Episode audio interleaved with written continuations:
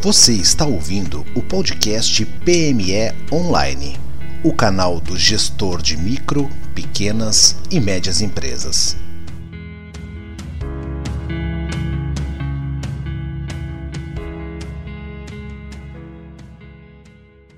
Bem-vindo ao PME Online.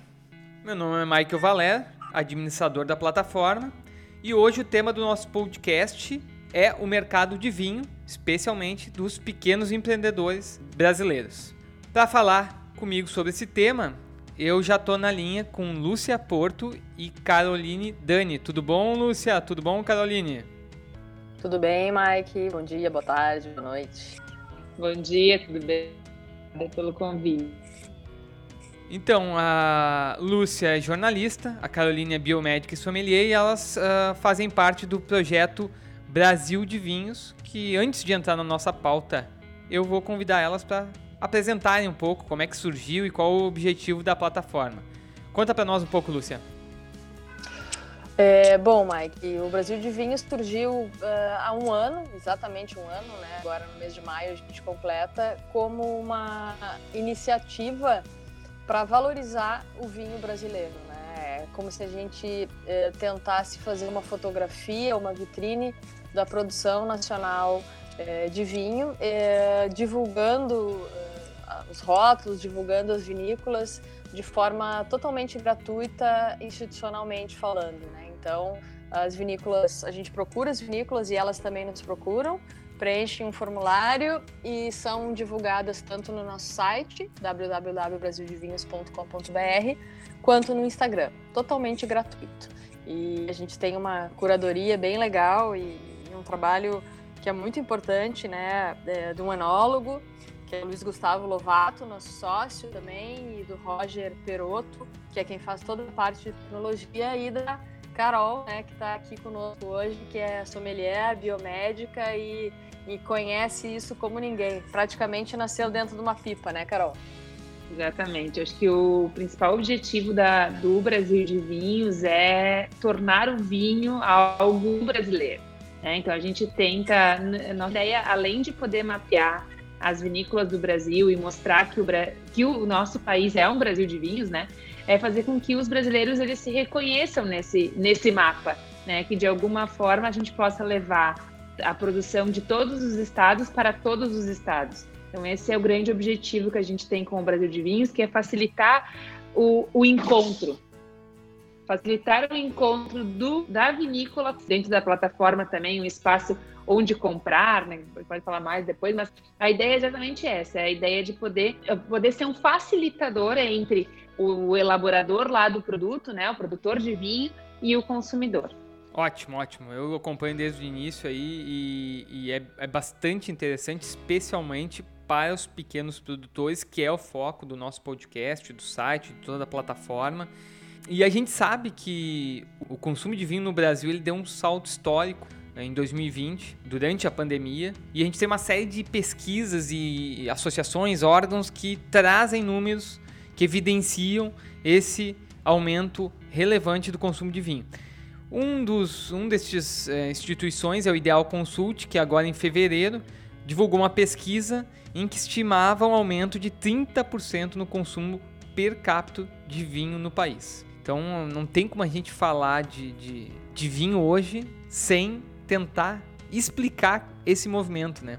Acho que todo mundo que uh, vive perto desse mercado está tentando ainda entender muito como aconteceu isso, por que aconteceu isso e eu quero ouvir de vocês. Como é que vocês enxergam esse fenômeno do contato que vocês têm com os, os produtores e também com o consumidor que chega na plataforma ali? O que vocês conseguem entender desse movimento? Como é que vocês conseguem enxergar esse movimento? É, os dados da OIV confirmam, né? Esses, semana passada, na terça-feira, a OIV fez um encontro uh, onde apresentou os dados uh, do, do, setor vitivinícola, né? É, do mundo e o Brasil configura entre os países com maior aumento de consumo, né? Então, de fato, um olhar para o Brasil diferenciado e uma perspectiva de aumento ainda maior, né? Eles estão projetando um aumento ainda maior para 2021. Uh, no meu entendimento e visualizando um pouco aquilo que nós temos visto no Brasil de vinhos e junto ao setor, eu vejo um maior reconhecimento do produto, né? Uh, um, as pessoas tiveram mais tempo, no meu entendimento, de poder consultar, de poder buscar informação e, e essa ideia de consumir o que está mais próximo, né, as facilidades por conta da pandemia, isso tudo levaram ao reconhecimento do produto nacional. Porque nós que somos do setor, né, e eu, como a, Lúcia falou, nasci dentro de uma pipa praticamente, e, né, então nasci, minha família tinha vinícola, e, ve, e, e vejo esse crescimento, né, consigo enxergar esse não só crescimento em produção, mas em qualidade, né, Essa, esse avanço que a gente viu nos últimos anos. Então eu fico, uh, eu consigo imaginar, né, que isso tudo está muito vinculado ao maior reconhecimento do consumidor brasileiro para com o produto nacional. E, e, com certeza também as dificuldades de chegar o produto né, importado também fizeram com que você passe a olhar um pouquinho mais para dentro e consiga reconhecer isso. Então, por mais que a gente possa ver, por exemplo, uma queda lá no consumo de espumantes, porque reduziram muitas festas, né, mas um aumento no consumo de vinho. Então, isso, para mim, é fruto desse novo cenário que nós temos aí no Brasil, né? que é um cenário de consumir o, pró, o próximo, né, e o reconhecimento da qualidade do local que a gente tem também. Complementando isso que a Carol falou, acho que tudo faz muito sentido, mas até usando como gancho, né, algo que a gente está realizando agora pela plataforma, é, que tu recebeste também, Mike, uma pesquisa que a gente está fazendo com os nossos seguidores, né? Uh, começamos a divulgar nos últimos dias uma pesquisa e os resultados que temos, estamos recebendo, assim, apesar de poucos dias, está é, tá nos surpreendendo porque são muitas respostas, são muitas respostas mesmo. E essas respostas mostram para gente que está acostumada nesse dia a dia do Brasil de Vinhos, muita coisa a gente conheceu, mesmo a Carol, que já trabalha há muito tempo com isso, ela ela sempre cita uma, uma, um roteiro que ela acha bem curioso, que é o Caminho das Pipas ali em Rolante, onde tem várias vinícolas pequenas e artesanais, que era algo que ela não conhecia, né, e conhece bastante. Mas o que me chama a atenção são duas coisas. Primeiro é esse essa ampliação realmente da, do espectro do brasileiro, né? Porque tem que ficar em casa, porque tem que ficar fuçando na internet, o importado está mais caro e tal, e ele começa a buscar e começa a descobrir outras coisas, dá um clique, compra um vinho que vem de um lugar que ele não sabe onde é, de um produtor que ele não sabe quem é, e tem muitas surpresas. A maior parte delas hoje, graças ao, ao, ao produtor, né, ao trabalho ao esforço, boas, nem todas tão boas quanto a gente imagina, mas a maior parte delas boas.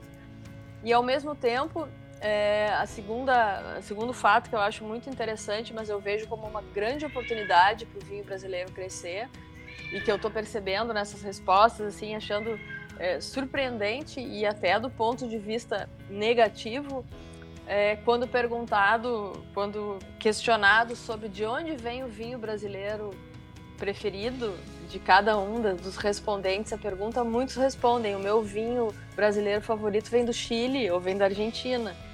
Então não dá para entender isso. Claro que a gente sabe que a pessoa está falando, sei lá, num Malbec ou num Carmener, mas ela responde que o vinho brasileiro favorito dela vem do Chile ou vem da Argentina. Então a gente percebe como tem espaço ainda para o vinho brasileiro crescer quando a gente lê coisas assim, né?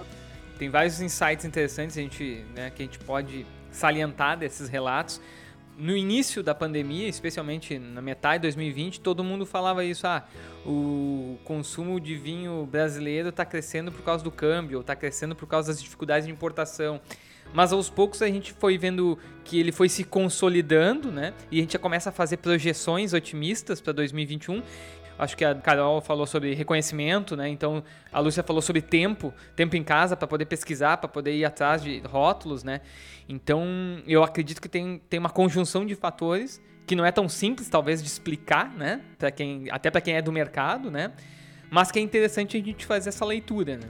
E aí tentando se aprofundar um pouco mais desse tema e falar dos pequenos negócios, que hoje é importante a gente também uh, evidenciar que apesar de a gente ter grandes indústrias do vinho, a cadeia ela é essencialmente formada por pequenos empreendedores. Tu tem a, a pequena indústria, a indústria familiar, mas tu também tem os pequenos comércios.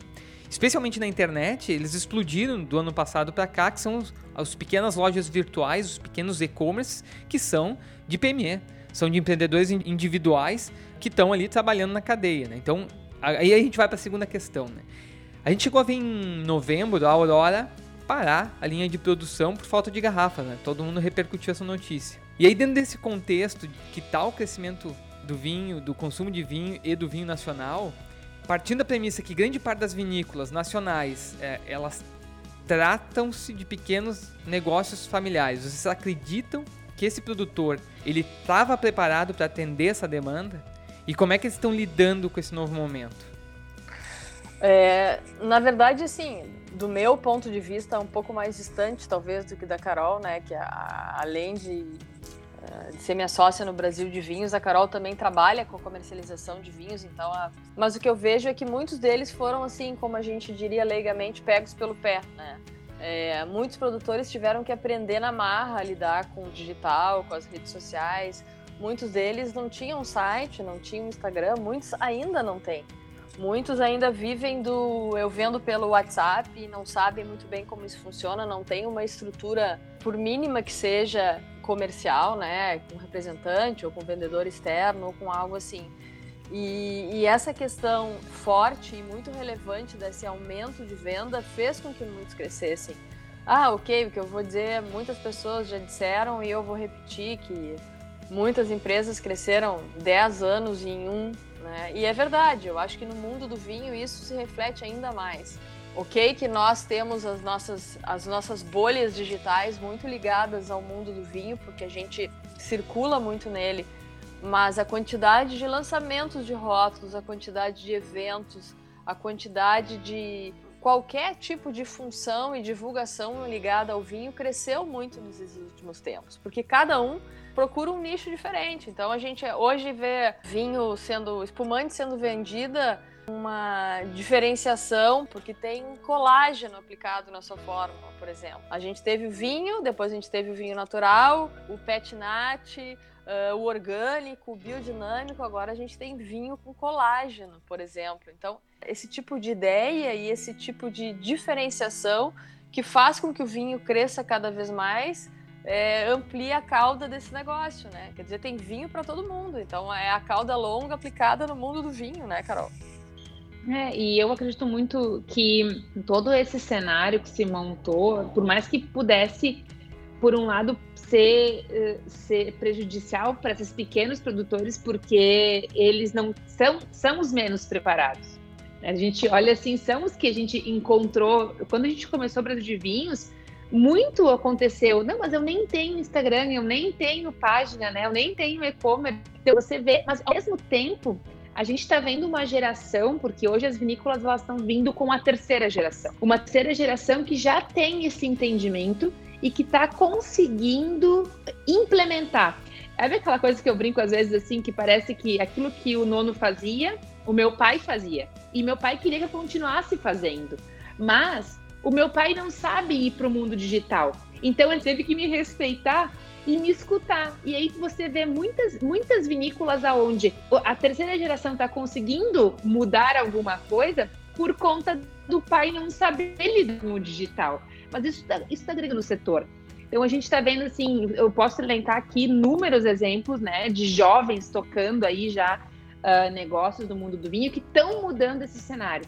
E isso reflete diretamente uh, também lá nesse uh, pequeno empreendedor aí que o Mike falou antes, né? Do e-commerce, da venda por mídia. Eu tenho acompanhado um pouco junto ao Educavinhos, né? Que é uma plataforma do Diego Bertolini que capacita pessoas para o mundo do vinho, né? Para o mercado do mundo do vinho para focado na questão do mercado.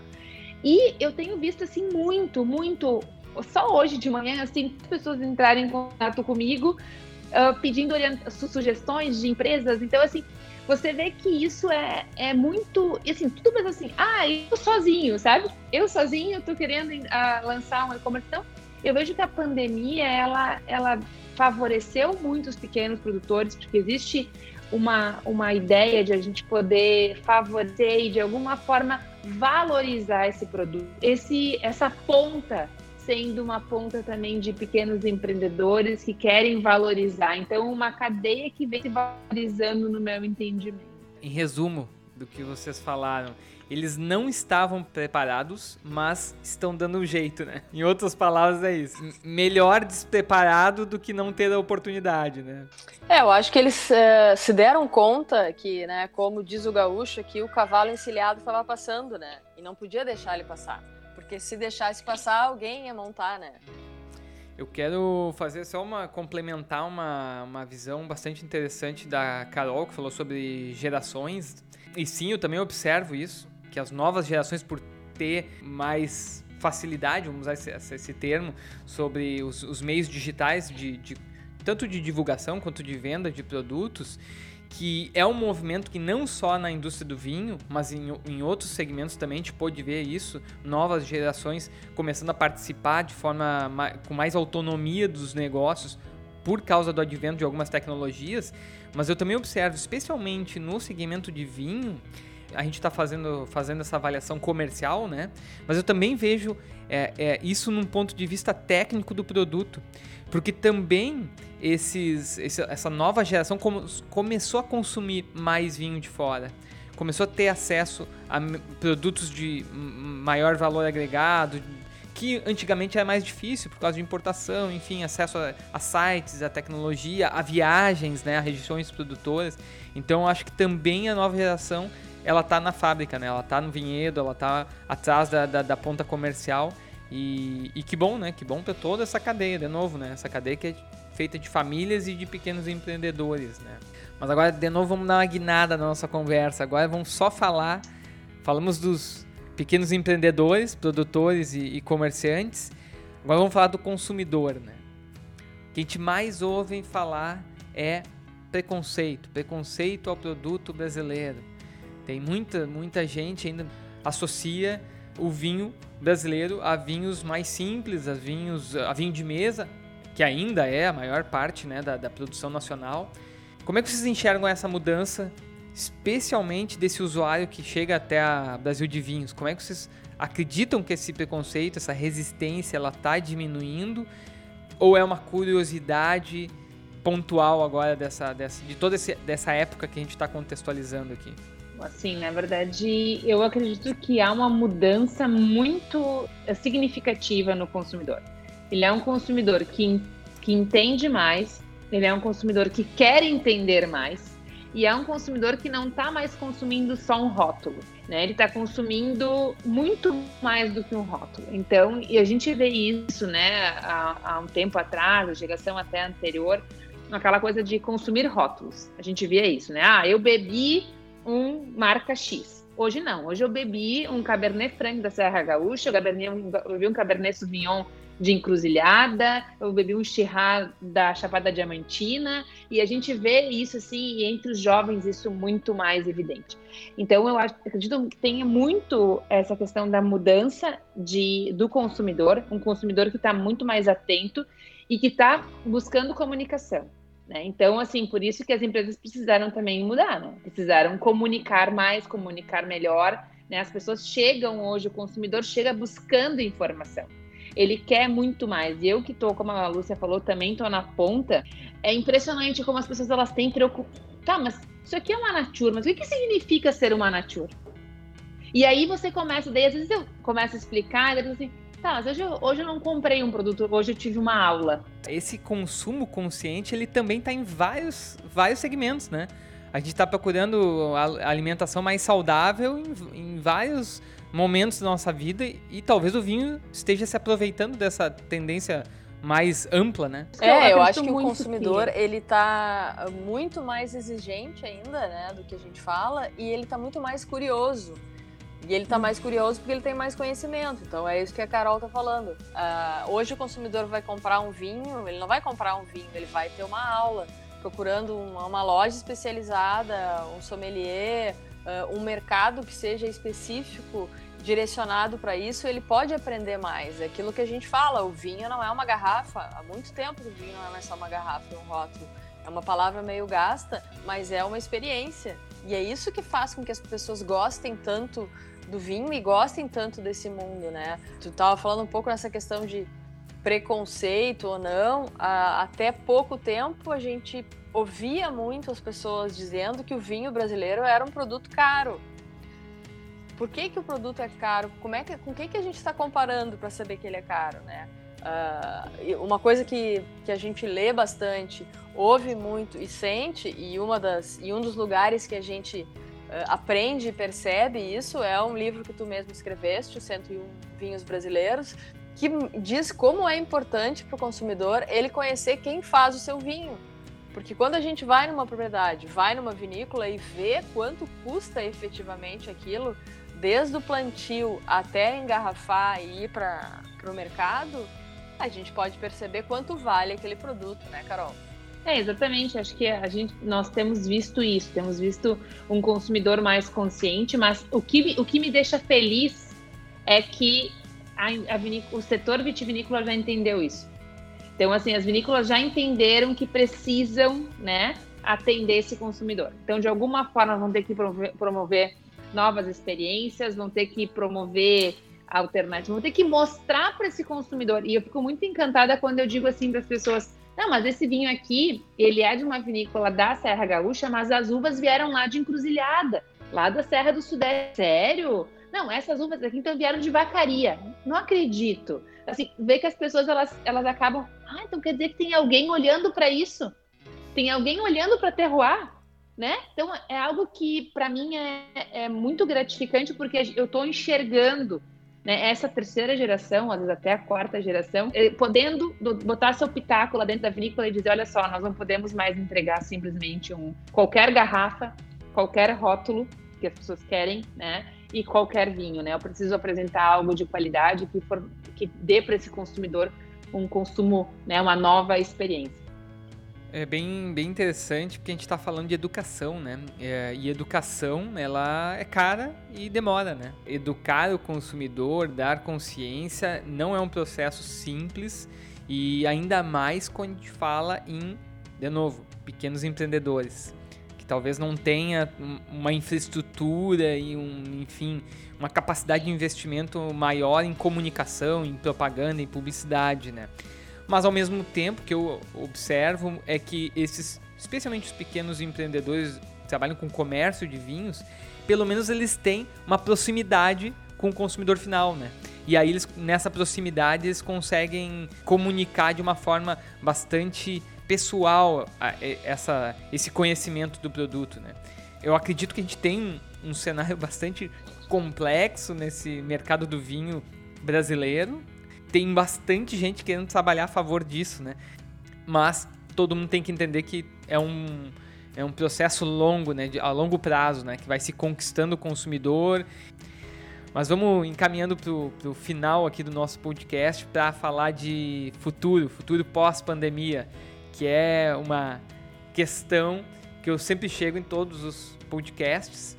E quando eu fazia essa pergunta ano passado, especialmente para empreendedores, se notava muita incerteza, algum pessimismo. E esse ano, por causa da vacina, por causa de alguns indicadores positivos, mesmo com a segunda onda, já se começa a perceber um pouco mais de otimismo nas respostas, né? E aí eu passo essa pergunta para vocês, eu quero ouvir as duas, as percepções de vocês. O que vocês estão vendo muito, de novo, com contatos com produtores, mas também com consumidores. O que vocês conseguem projetar de futuro?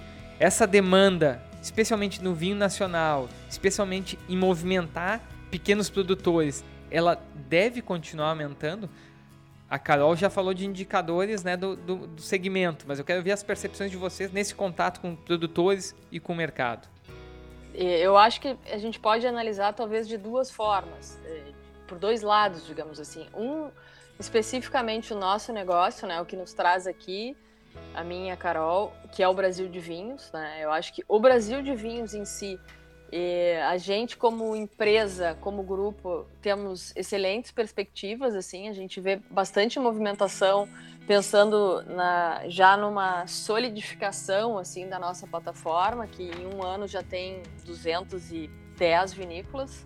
Isso dá 25% basicamente da, da produção nacional, do número de vinícolas cadastradas hoje Ministério da Agricultura, que para nós é um, é um fato super relevante, considerando que a gente não tem investimento de nenhum real, aliás, estamos abertos, é, e trabalhando só nas, nas nossas horas vagas, né, do que os nossos CNPJs nos liberam. A gente tem vários planos para crescer esse ano e ampliar mais a nossa participação e, com isso, poder divulgar cada vez mais as vinícolas.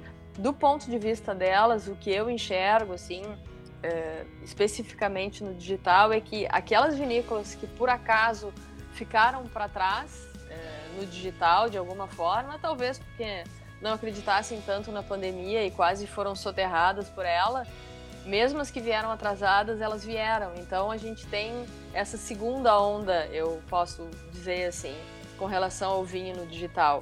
E quem acompanha com alguma presença e com alguma frequência isso se dá conta porque vê outra é uma outra leva de vinícolas que está aparecendo agora. Aquelas primeiras que a gente viu mais ou menos nesse período do ano passado, abril, maio, junho do ano passado, no primeiro momento eram as grandes vinícolas, que tinham um investimento maior em mídia e, entre aspas, se aproveitaram daquele momento.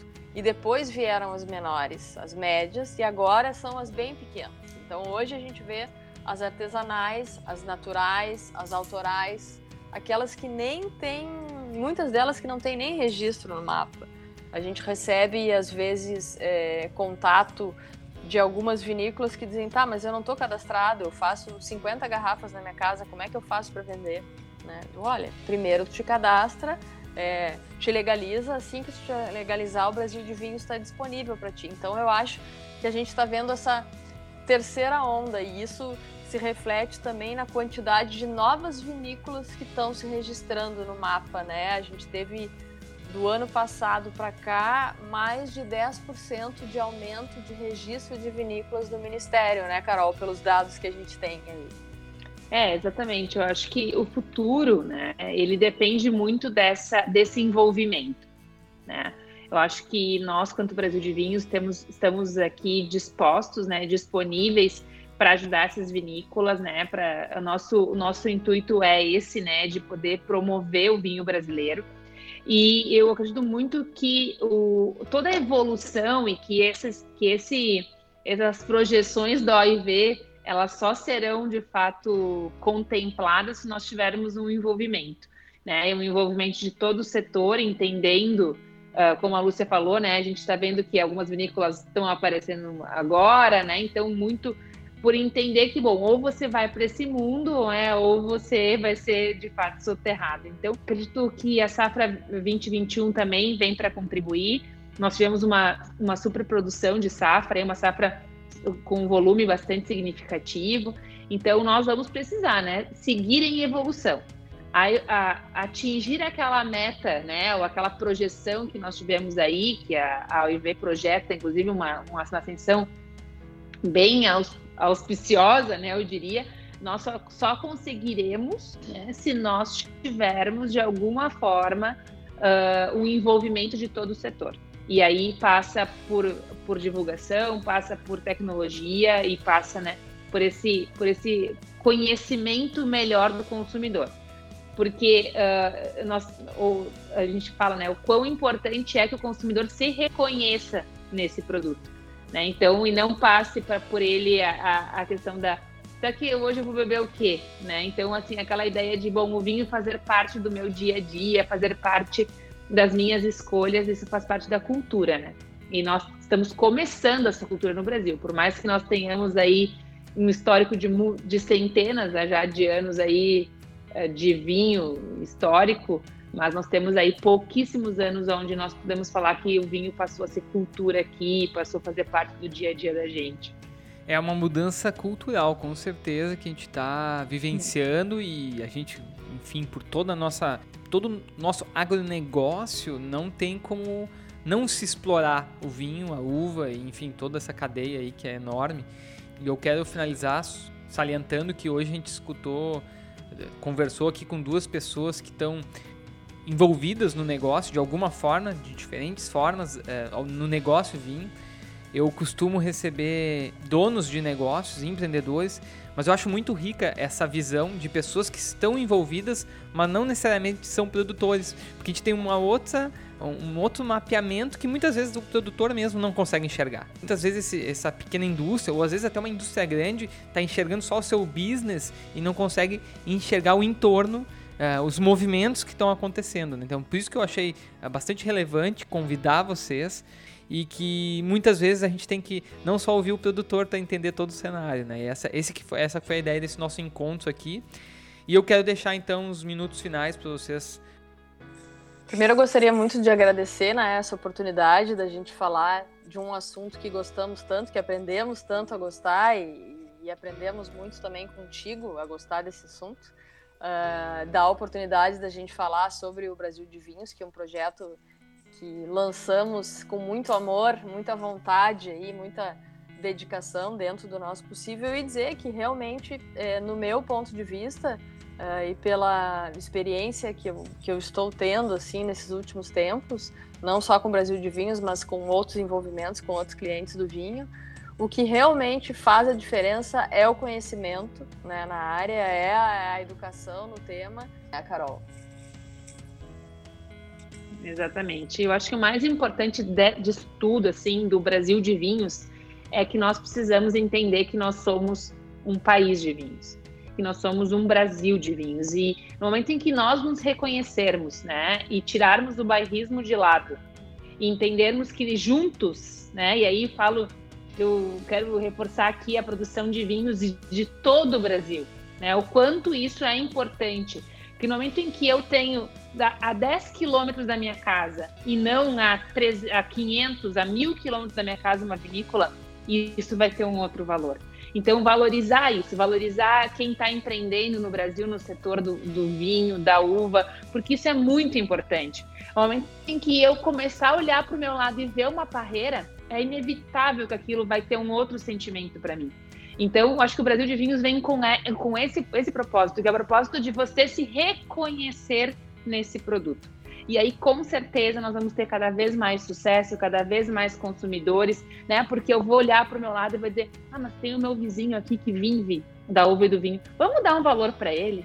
Vamos, valorizar o que ele está fazendo? E eu acho que isso é esse é o segredo do, do nosso sucesso quanto Brasil de Vinhos, mas do sucesso do vinho no Brasil também. Então, muito obrigada pela oportunidade de estar aqui falando hoje e que nós possamos ter cada vez mais vinícolas junto conosco no Brasil de Vinhos e cada vez mais consumidores né, interessados no vinho.